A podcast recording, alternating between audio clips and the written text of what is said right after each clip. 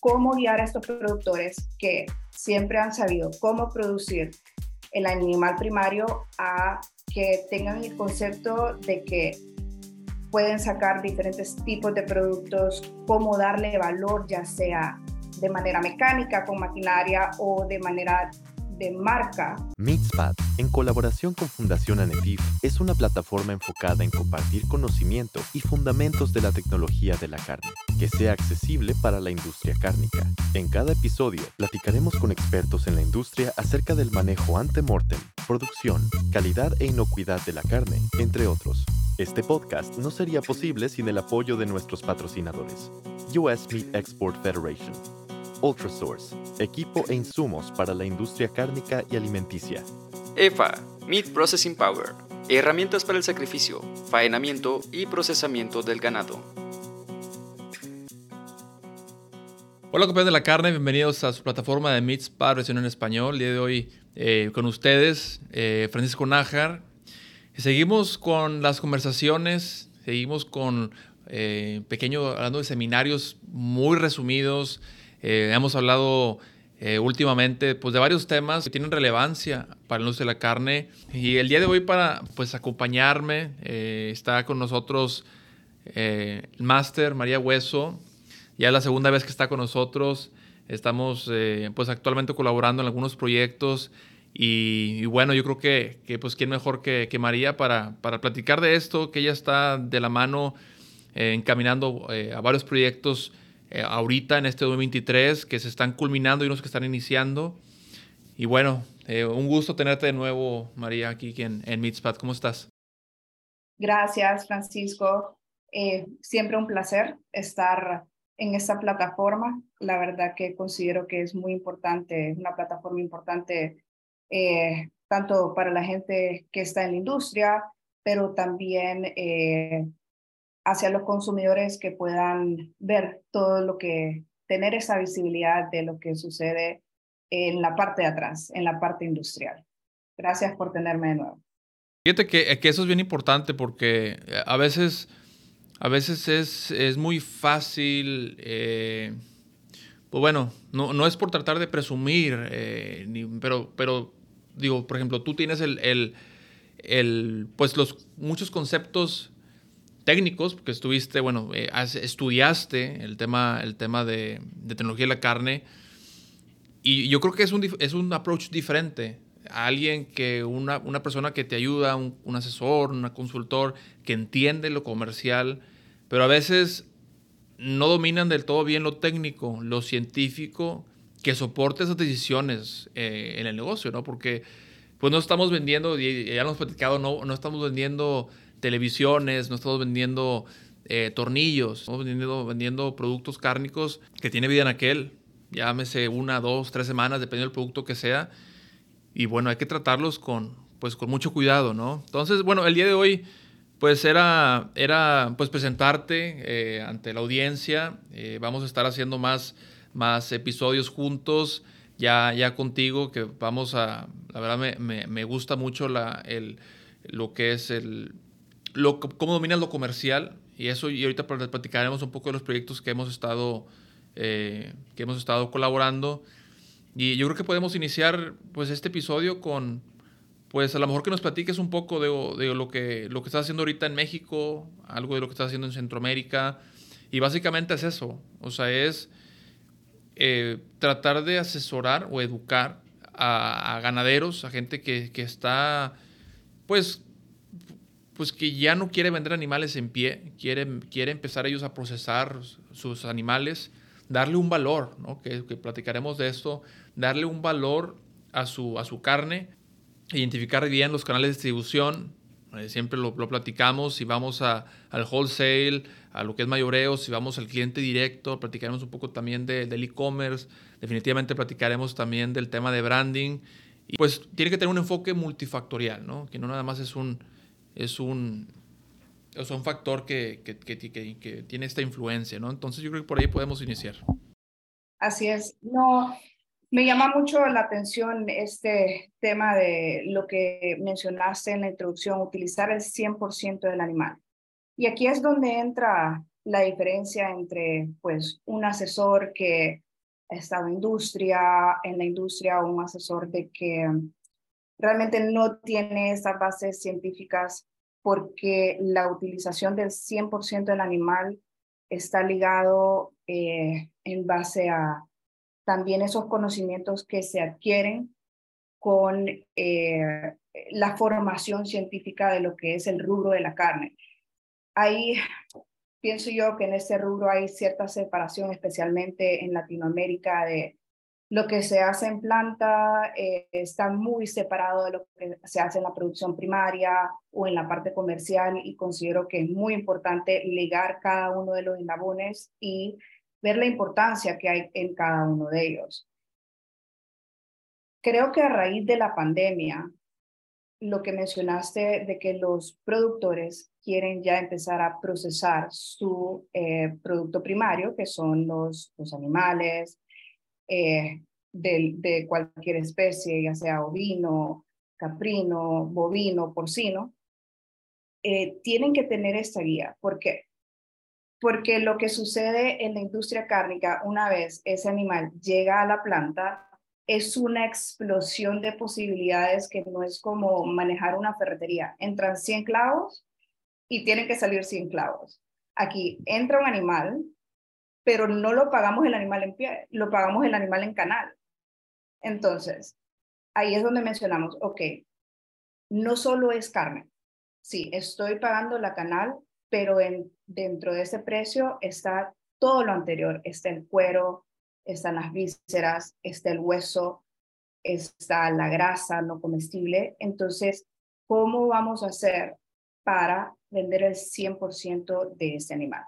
Y ahí entran esos mecanismos de qué hacer con, con todos estos, y nosotros le llamamos coproductos, no son subproductos, porque subproductos se escucha como el descarte, lo que, bueno, allá lo voy a poner a este lado, pero son productos que pueden ser aprovechables eh, para, para incluso consumo humano, eh, hasta consumo incluso de nuestras mascotas, que entra el tema eh, de, de, las croquetas, eh, de la, del alimento eh, húmedo, miles de posibilidades. Entonces, ¿cómo guiar a estos productores que siempre han sabido cómo producir el animal primario a que tengan el concepto de que pueden sacar diferentes tipos de productos, cómo darle valor, ya sea de manera mecánica con maquinaria o de manera de marca, y entre el tema de e-commerce, de marca porque utilice cierta raza. Considero que eh, a diferencia de la industria láctea, en carnes uno puede dar valor simplemente con la manera de alimentar, por ejemplo, alimentado a pastoreo, en las llanuras, contar esa historia. O puede dar valor eh, también eh, a través de una marca. Carne de Angus, carne de Hereford, carne de eh. Entonces, tenemos esa diferencia eh, y la importancia de la selección genética en la parte de carne, porque en lácteos no decimos leche de Holstein, eh, yogur de, eh, no sé, de Gir. Entonces, ese es el primer paso para dar valor.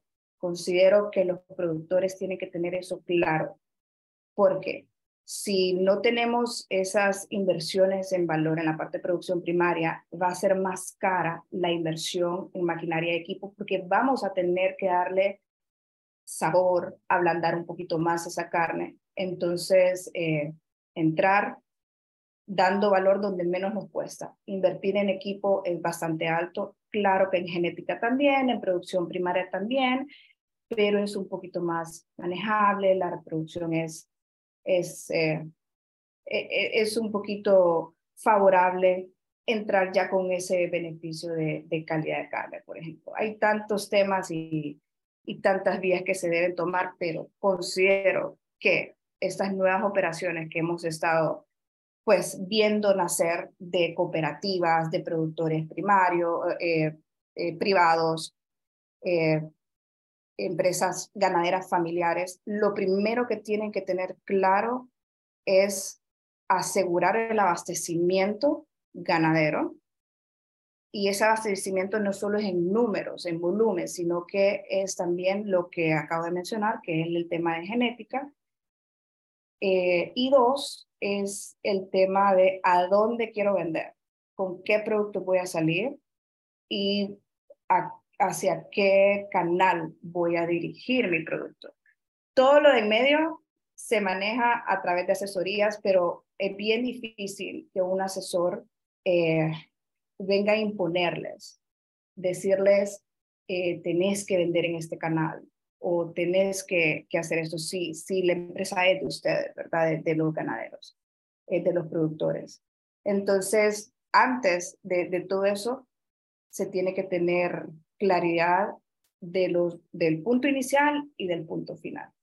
Fíjate que algo de lo que, digo, hay, hay, dos temas ahí que quisiera ver. Uno, uno es, digo, mencionaste que, lo que es genética, que es para, digo, tenemos la experiencia de CAB, de Certified Angus Beef, en español se traduciría como eh, que carne Angus certificada, que es una de las pues, pioneras en el, en el mundo que pudo iniciar eso, pues puede ser un programa de genética que muchos inició en los, años 70 y, cómo, y cómo fue exitoso y cómo hoy en día sigue siendo una de las marcas, pues si no es la número uno, está entre las top tres hoy en día. Y cómo, y cómo fueron apalancándose en eso, en la genética.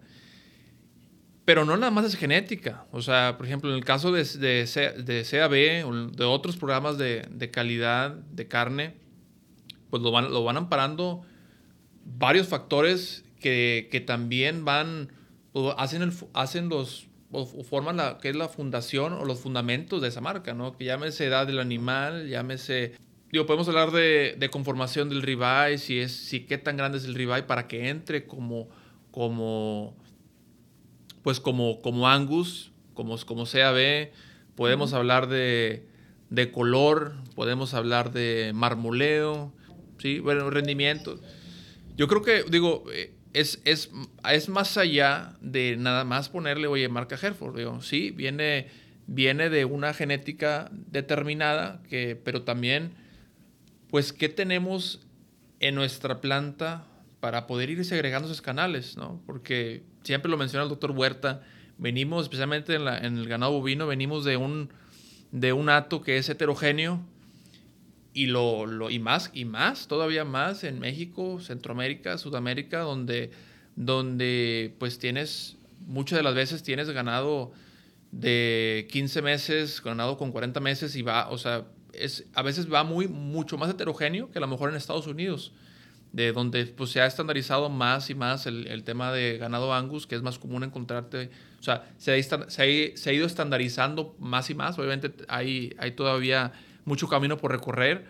Pero bueno, el ejemplo es, por ejemplo, el cerdo, ¿no? O el pollo, donde es una, tienes unas líneas que prácticamente pues son muy similares en peso y en calidad.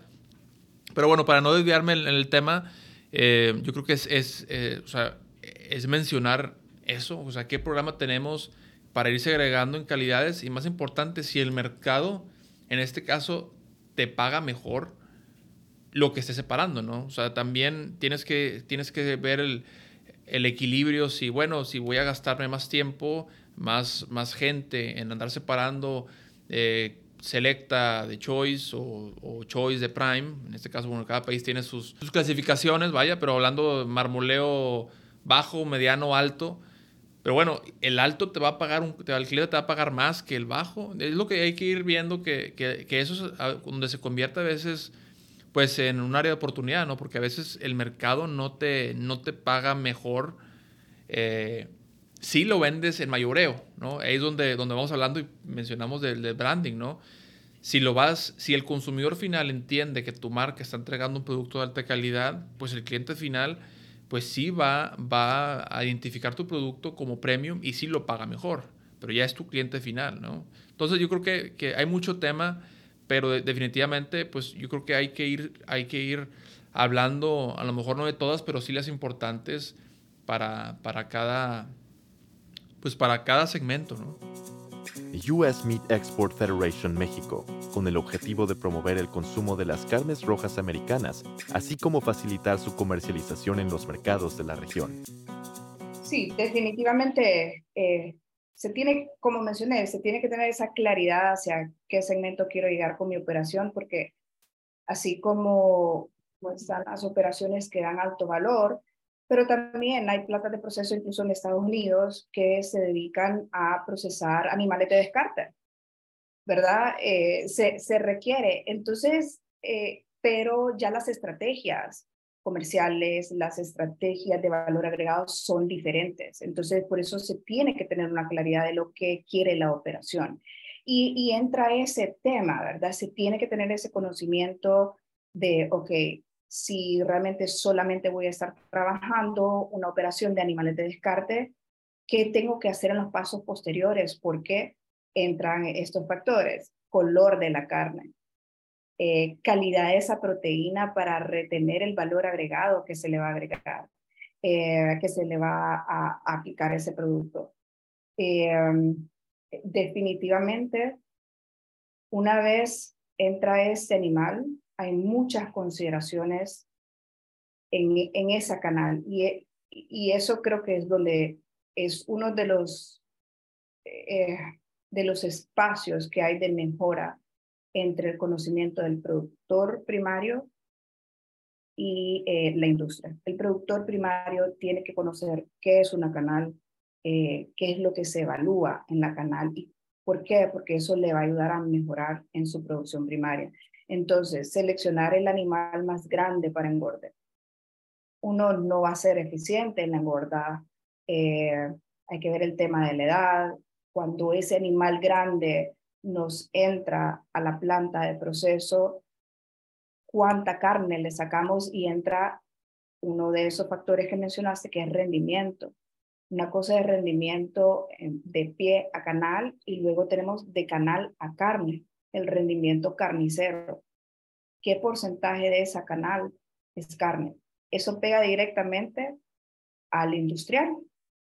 Entonces, eh, sí considero que en Centroamérica y Latinoamérica eh, debe de haber un poquito más de información y ligar lo que son los dos eslabones de producción. ¿Por qué? Porque el consumidor final lo tiene claro tiene claro de que cuando va a atender eh, a su familia eh, en algún evento, quiere dar la mejor carne, quiere dar la mejor calidad, pero también para consumo diario en sus casas. Eh, sabe que no puede mantener semana a semana esa calidad, entonces busca estas otras opciones de producto mejorado, como ser ya los bistec eh, con sabor eh, barbacoa, ya listos casi solo para poner en el sartén, eh, que, que, están, que son de precio más accesible y que también nos va a dar una, una experiencia de, de, sabor y de terneza, por ejemplo, que, que realmente estamos queriendo consumir el día a día. Entonces, el consumidor lo tiene claro.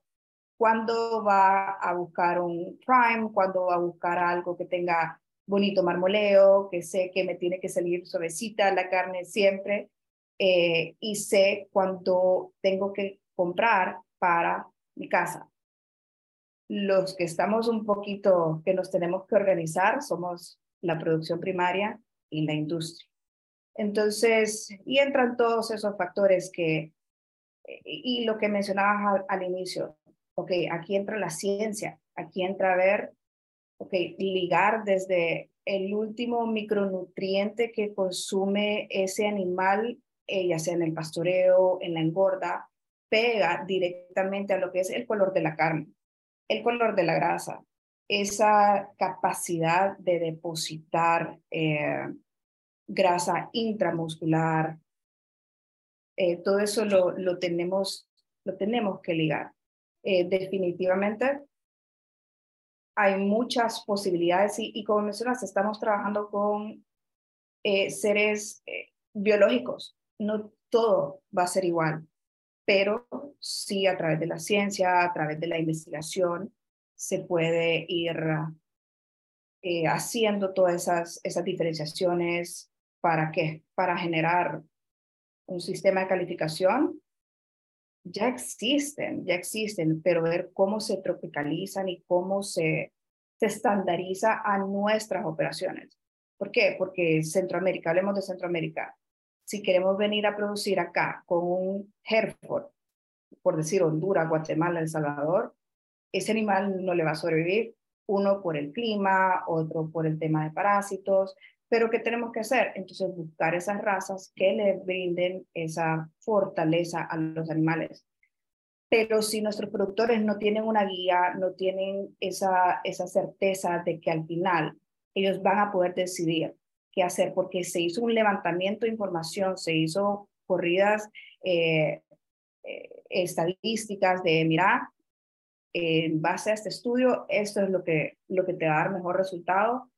Estamos, estamos haciendo lo que cada quien quiera en, en base a qué. Es importante, entra, entra la ciencia, entra la investigación. Considero que los países que han estado, que han tenido esta fortaleza de ser exitosos en la industria cárnica, claro, son los grandes porque tienen esa capacidad de volumen y también ya han migrado al tema de calidad hace muchos años. Pero también tenemos ejemplos de países pequeños que son exitosos, pequeños relativamente comparado a los grandes, ¿no? Comparado eh, Australia, Estados Unidos, Brasil, la India, tenemos el ejemplo de Uruguay. Comparado a esos países, es un país pequeño y cómo ha logrado destacar eh, y colocar su producto a nivel mundial con certificaciones que ningún otro país en Latinoamérica ha podido conseguir, que son certificaciones de otros países. La investigación es sumamente importante y la situación es que esos países grandes son los que han tenido la capacidad para invertir en investigación. Y ahora, como Uruguay ha sido muy inteligente y ha tenido esa estrategia de invertir en investigación, en la divulgación de su producto y en poner eh, la industria eh, clara, pues, de qué es lo que tiene, cuál es el rol de cada uno de los eslabones de la cadena. Fíjate que platicábamos recientemente, no, no recuerdo en qué si fue en algún, alguna entrevista o en alguna plática con un procesador de carne donde la, la, palabra, por lo menos en español, la palabra calidad de carne es, es muy ambiguo, porque ¿de, qué, ¿a qué te refieres? ¿Te refieres a marmoleo? ¿Te refieres a suavidad? ¿Te refieres a, a frescura, a vida en aquel color? Y, y, y, ahí estás hablando de las características, pues, muy, muy o sea, que tiene un impacto muy grande en el consumidor, ¿no? hablando de los de, las, de la importancia, hablamos jugosidad, todo, todo ese perfil organoléptico que el, que, el, que el cliente te exige, ¿no? Digo, hablamos, hablamos de bien aquel, pero si hablamos un poco de inocuidad también, digo, el, el ejemplo, bueno, no importa que tengas la mejor genética, eh, tengas el mejor programa de segregación, de clasificación de canales, y al final a lo mejor en tu proceso, pues no haces lo mejor posible por, evitar contaminación cruzada, eh, tema de desinfección, limpieza de equipos, porque, o, sea, eso es, es, o sea, lleva mucho. A veces dices, bueno, no es la carne, ah, es un, es un nicho, ¿no? Pero en realidad son muchos factores que impactan que un consumidor siga, siga consumiendo el producto. Esta semana platiqué con, con, mi advisor, la doctora Boyle, ahí de la Universidad Estatal de Kansas, donde la tuve de nuevo platicando de un tema que, pues, muy específico, eh, que es desviaciones en el enfriamiento de productos cárnicos. Donde, y eso es un tema muy común en, en, Latinoamérica. Tema muy común, oye, eh, se fue la luz, eh, la persona que me estaba, el, temporizador, la persona que tenía aquí, que me tenía que decir la temperatura, termómetros, fallos, o sea, es muy común ver, ver, ver pues productos que, que no llegan a la temperatura adecuada en el tiempo que se requiere con base al, al, USDA, USDA. Y por lo menos aquí en Estados Unidos eh, te exige, te exige el USDA, si estás, si estás, bueno, federal, eh, inspeccionado por, por ellos o en el estado, que, que, cumplas el famoso Appendix A para productos cocidos o el Appendix B para asegurarte que el enfriamiento es adecuado. Pero, pero me encanta ese punto que, que mencionaste.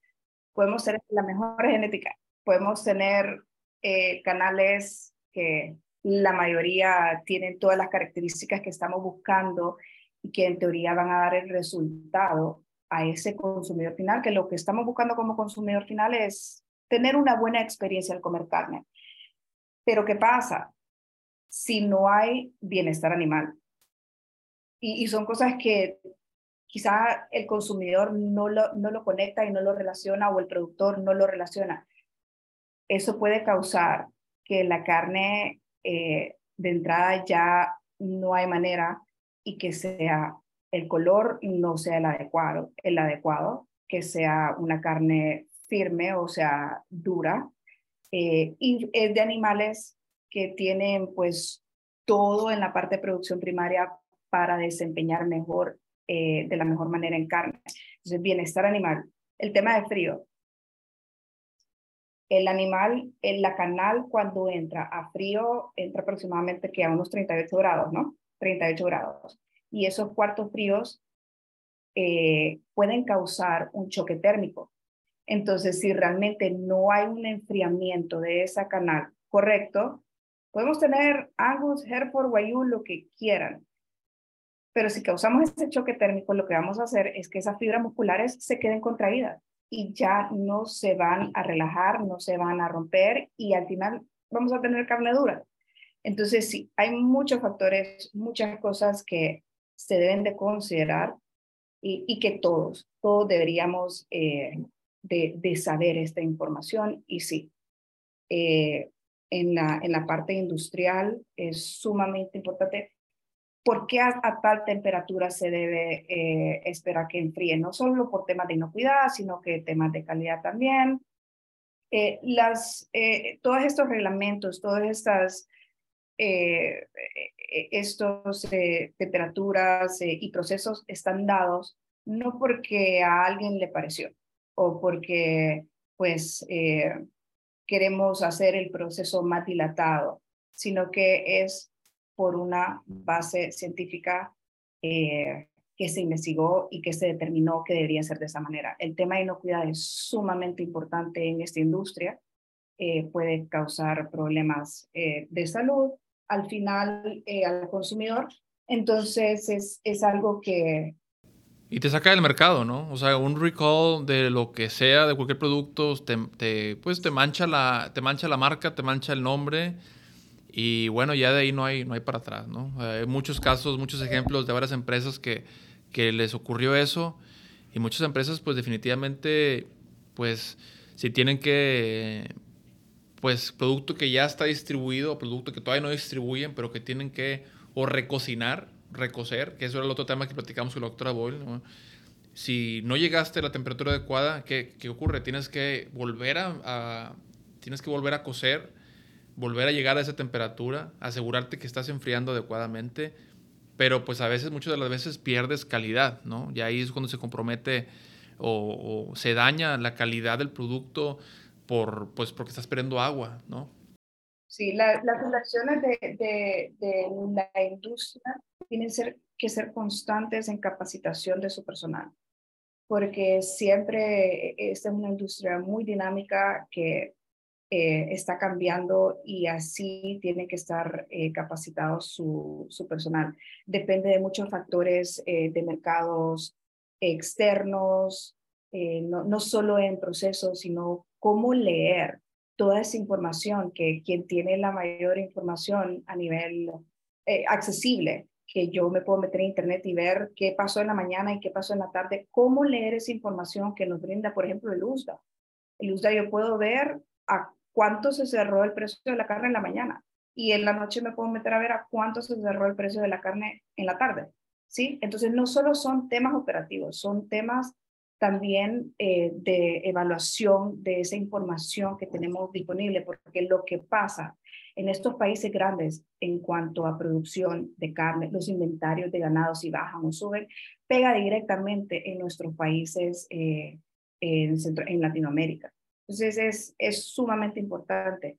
Y algo que lo tocamos al inicio, y sí me voy a desviar un poquito, pero sí considero importante mencionarlo, que el consumidor tiene que saber la importancia de que la industria de carne procese el 100% de ese animal vivo. Que, el, que el consumidor sepa esto. ¿Por qué? Porque vamos al tema. ¿Compro una cartera de cuero o una cartera de cuero sintético? Compro, eh, eh, no sé, otro ejemplo. Eh, realmente es, si yo dejo de comprar una cartera de cuero, lo que estoy haciendo es que no estoy haciendo sostenible toda la operación en general, no estoy siendo sostenible eh, eh, para el planeta, ¿verdad? Porque es un coproducto que sale de la industria, que ya están consumiendo carne, y por qué tenemos que inventar o generar un producto fake o un producto que es imitación de algo que ya está eh, siendo producido, hay que buscar la manera de ser sostenible. Entonces, los consumidores tienen que ver todos estos productos que se generan de esta operación, tratar de utilizar eh, lo natural. Por ejemplo, eh, de, de, esta industria sale también ingredientes para hacer pegamento. Utilizan nuestros niños en la escuela, todos utilizamos pegamento. Entonces, eh, es importante que el consumidor también sepa, sepa esta información. Pues bueno, no, pues eh, la verdad, eh, temas muy importantes. Yo creo que, que valdría la pena ir, irnos metiendo más a profundidad más adelante. te damos la, bueno, oficialmente la bienvenida a, a Mitzpah, miembro de, de, de Mitzpah, de la comunidad. Y bueno, vamos a aprovechar eh, pues esta oportunidad y, bueno, invitar a la gente que, que, se suscriba al canal, que, que, esté pendiente de las nuevas entrevistas que tendremos. Tenemos, tendremos, eh, pues viene RMC, viene RMC pronto, que va a ser este año en, en, Minnesota.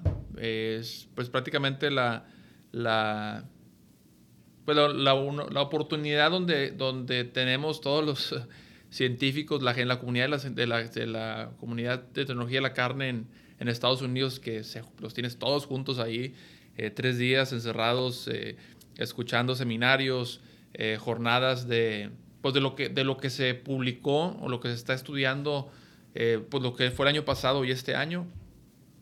Y bueno, definitivamente ahí, ahí platicaremos de esto. Viene AMP también, que es en la, pues la convención de, de profesores de carne de, Estados Unidos, que es en, en, Charleston. También ahí estaremos platicando y varios episodios. Viene ICOMS, que es, es en Italia. Eh, seguramente por allá estaremos también eh, viendo, viendo de qué manera, pues darle eso, ¿no? O sea, darles la información, contenido a, al, pues a, los, a la audiencia. Y bueno, te damos las gracias, eh, María, por, por, esta, por, este, por este episodio y pues seguiremos trabajando. Sí, claro, considero que se nos quedó ahí un temita afuera, que es el tema de, de pet food rendering o una sala de pet food, entonces creo que eso puede ser nuestro siguiente panel, eh, explorar ese, ese, esos mercados. Ya está. No, pues está bien. Eh, pues estamos platicando y, y bueno, nos vemos pronto. Saludos, gracias. Saludos a todos. Gracias.